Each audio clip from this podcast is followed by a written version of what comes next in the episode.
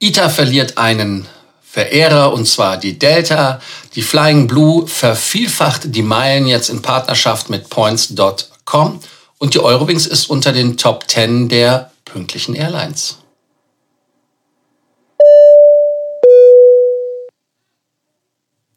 Abonniert den Kanal. Ganz wichtig ist auch, dass ihr die Glocke anmacht, den Kommentar unten die Funktion benutzt und den Beitrag liked. Danke, wenn ihr uns schon folgt. Wir hoffen, dass wir bald die 1500er Marke mit euch als Followern knacken können. Also lasst uns darauf anzielen und macht Werbung für den Kanal. Das erste Thema ist ähm, Zürich. Zürich Flughafen hat mehr als 10 Millionen Passagiere im letzten Jahr gehabt. Also muss man sich das anschauen. 10.234.428 Reisen. Das sind 22,7 Prozent mehr als im Vorjahr. Verglichen mit 2019 sehen die Zahlen allerdings wieder dramatisch aus, weil es nur noch ein Drittel ist. 2021 reisten 7,7 Millionen Lokalpassagiere, also Schweizer oder auch Leute aus Süddeutschland direkt in Zürich angereist sind ein Plus von 23,1 Prozent und 2,4 Millionen waren Umsteigepassagiere. Damit sieht man, wie die Aufkommen auf dem Markt Zürich sind. Also abwarten. Dann die durchschnittliche Anzahl der Passagiere pro Flug ist von 103 auf 108,3 gestiegen. Das Sitzplatzangebot ist um 17,4 Prozent gestiegen und damit waren die Flugzeuge mit 63,9 Prozent ausgelastet, was 2,8 Prozent mehr ist, was die Umwelt freut. Im Jahr 2021 gab es auch 132.600 Flugbewegungen, was ein Plus von 19,1 Prozent ist gegenüber 2020. Der Verkehrsanteil von der Swiss war natürlich relativ hoch mit 51,7 Prozent als der Platzhirsch, gefolgt mit 9,7 Prozent von der Edelweiss. Deutsche Lufthansa hat nur 3 Prozent, ist ja klar, gibt ja die Swiss und der Chair haben 2,7. Frachtvolumen ist auch gestiegen. Aber bevor wir uns weiter mit Zahlen langweilen, geht es weiter mit einem Thema mit der Qantas. Die Qantas hat den A380 endlich wieder auf Strecke geschickt mit Kunden und wie ist es anders zu erwarten? Seit dem März 2020 ist die QF11 nicht mehr geflogen. Die QF11 ist ja auch ein schwieriger Kennung QF für Qantas, 11 für die Flugnummer. Das ist nämlich Sydney nach Los Angeles. Also seit März 2020 sind die nicht mehr mit der mit dem Flugzeug oder grundsätzlich nicht mehr von Sydney nach Los Angeles und zurückgeflogen. Das erste Flugzeug war, was geflogen ist, war die zweite ausgelieferte A380 an die Qantas mit der Nummer MSN 15 und die Kennung, was war es? Victor Hotel Oscar Quebec Bravo. Man will ja nichts Falsches sagen. Das Flugzeug heißt auch Hudson Fish. Viele von euch haben vielleicht Bilder gesehen, wo das Flugzeug in Dresden geparkt war, weil es dort auf den neuesten technischen Stand gebracht worden ist. Das Flugzeug ist seit dem, neuesten, seit dem 9. November wieder in Australien.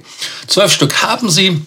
Davon sind ja einige in Victorville, Kalifornien. Man hätte, wenn man Los Angeles geflogen, von, nach Los Angeles geflogen ist, hätte man winken können nach Victorville.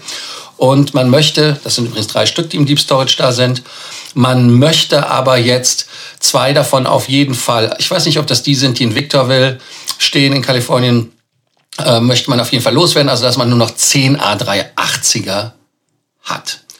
Der Verkehr hat sich auch schneller erholt, als man dachte. Deshalb ist der 380er auch immer weiter nach hinten, schon nach vorne gerückt worden für uns. Und damit ist das jetzt derzeit voraus und man fliegt auch mit der Business und der First Class drin. Aber die First Class wird nicht verkauft. Die First Class bekommt man als Upgrade, als Vielflieger. Da macht der Status wieder Sinn und kann sich dann freuen, dass man in den Mark Newson designten Sitzen sitzen kann. Das ist eine Art offene Suite, also ein tolles Upgrade. ITA. Wir haben ja in den letzten Tagen öfters über die ITA gesprochen. Mario und ich haben ja auch philosophiert, ob die ITA für Lufthansa ein Potenzial hat. Lufthansa sagt ja. Man ist da irgendwie mit 10, 20, 15, keine Ahnung, 40 Prozent. Die Zahlen unter, unterscheiden sich ja immer wieder unterwegs. Aber die Delta hat gesagt, wir wollen nicht einsteigen, obwohl die Delta 2019 mal 100 Millionen für 10 Prozent geboten hat. Heißt also 100 Prozent wären eine Milliarde für die Bude gewesen. Einer weniger für die Lufthansa könnte man jetzt sagen. Nicht wirklich, weil die Air France KLM ist ja immer noch daran interessiert und das wäre dann ein Einstieg der Delta durch die Hintertür, durch SkyTeam. Man weiß ja immer sehr genau nicht, was die Delta macht. Die Delta hat ja sich auch bei Korean Air äh, durchgesetzt, hat die dann ein bisschen interessierterweise auf die Asianer gelenkt. Also insofern vielleicht auch bei der Air France KLM hat man da etwas Beef und Stück drin. Also insofern lass uns da einfach mal schauen und spannend. Also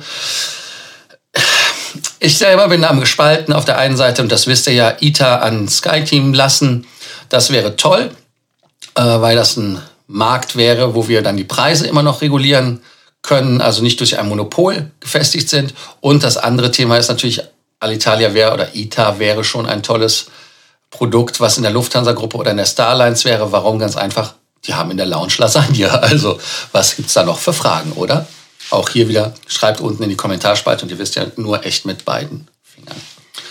Eurowings, eine weitere Fluggesellschaft aus dem Lufthansa-Konzern, aus der Lufthansa-Gruppe, hat in 2021 mit 90 Prozent pünktlichen Flügen äh, geglänzt und sind damit in den Top 10 in Europa.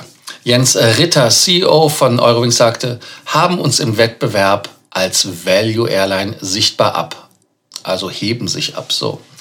Und 2021 war für sie ein schwieriges Jahr. Man hat ja 20 Flugzeuge am Anfang, die man betrieben hat, ist dann aus dem Stegreif auf 70 Flugzeuge hochgegangen. Und 2020, und deshalb lese ich das auch vor, werden wir uns unvermindert für eine stabile Performance und bestmöglichen Service einsetzen. Und jetzt kommt der wichtige Part, Zitat wieder, denn die Zufriedenheit unserer Gäste ist unser größter Ansporn. Also insofern schauen wir einfach mal, wie die Eurowings ihre Gäste glücklich macht. Ansonsten, wer gucken möchte, ob die Eurowings pünktlich ist, die haben das ja auf der eigenen Webseite auch ja, gepublished. Das wäre der Link, den ich euch hier unten einblende. Beziehungsweise ich werde ihn auch nochmal in die Shownotes reinschreiben, dass ihr da den Link dann findet.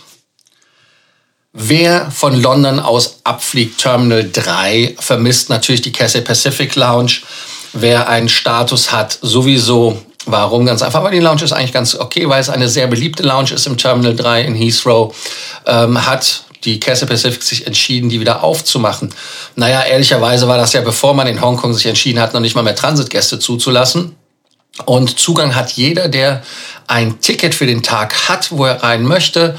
Er entweder die Buchungsklasse hat, First oder Business Class oder aber, und das ist auch spannend, natürlich mit dem Sapphire oder Emerald Status, egal von welcher Airline.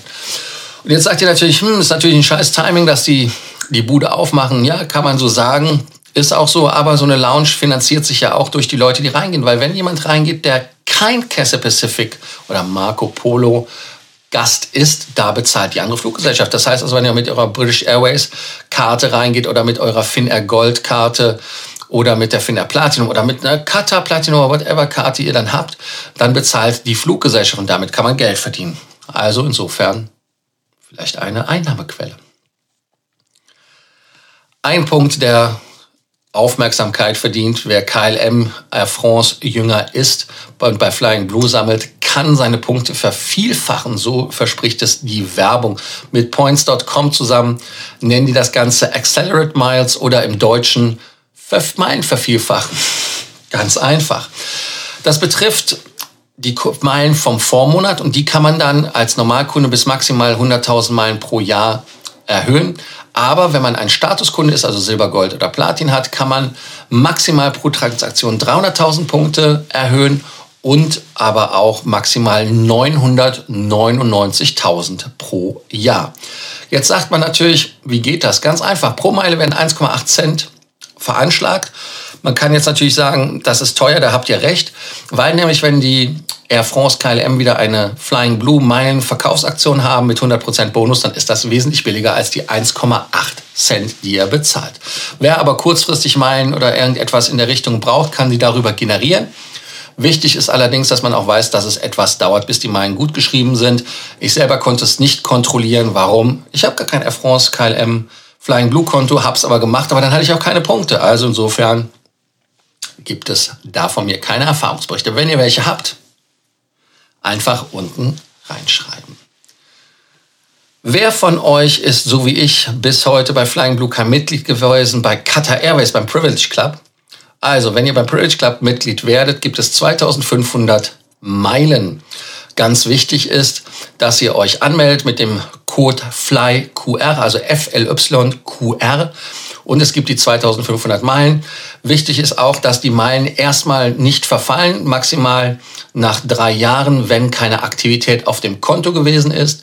Das Programm selber, Privilege Club, finde ich so semi, obwohl ich da selber Platin bin. Aber man, ich sag mal, man beschwert sich ja nicht so über so ein Programm, so einen geschenkten Gaul, weil die haben ja Grad wieder verlängert. Also insofern sind sie ja wieder tipptopp. Aber ich glaube, dass das ähm, Programm nach Potenzial nach oben hat. Aber mit dem Management und Thierry Antinoris Move, das ist der ehemalige Chef bei der Lufthansa Malzemore, also beziehungsweise bei Lufthansa Group, der Malzemore gemacht hat, um es so richtig zu sagen, der war dann bei Emirates. Und man sieht auch schon die ersten Handschläge, die er gemacht hat bei dem Privilege Club in meinen Augen. Und äh, da wird auch dann eine Verbesserung stattfinden. Das letzte Thema sind Redison Rewards, ein weiteres Programm, wo ich nicht so warm geworden bin mit denen, vor allem weil sie ja auch dadurch, dass sie einer chinesischen Firma gehören, in den USA ihr ähm, Redison Rewards USA machen müssen oder Amerika, wie sie es genannt haben. Und damit ist eine Teilung zwischen Amerika und Europa, weil man in den USA keinen Daten haben möchte, die nach China abfließen. Merkwürdig, merkwürdig, merkwürdig, aber komischerweise, wenn Google das macht, ist es okay. Lasst uns darüber nicht philosophieren. Die Promotion, die die haben, ist mit 15% auf Freinächte. Das heißt, ihr müsst bis zum 18. Januar buchen. Der Aufenthalt kann allerdings bis zum 31.12.2022 sein. Gilt nicht für Points and Cash Raten. Also es sind nur reine Freinächte auf Punktebasis. Es ist auch keine Registrierung nötig, denn der neue Preis wird während der Buchung angezeigt. Und wie ich schon sagte, gilt natürlich nicht für Radisson Rewards USA. Dadurch, dass ihr aber hin und her die Meilen verschieben könnt in dem Programm, kann man einfach, wenn man in den USA ein Konto hat, weil das hatten wir auch mal das Thema, dass da einen Bonus gab, dann kann man das machen und kann dann wieder davon partizipieren. Damit sind wir auch schon wieder durch mit der heutigen Folge von Frequent Traveler TV Takeoff. Danke, dass ihr heute dabei wart. Ich hoffe, dass ein Thema für euch dabei war. Ansonsten freue ich mich natürlich wie immer auf eure Kommentare. Aber denkt dran, auch wenn ihr kommentiert, vergesst nicht zu abonnieren, die Glocke anzumachen und den Beitrag zu liken. Also danke und bis bald zur nächsten Ausgabe von Frequent Traveler TV.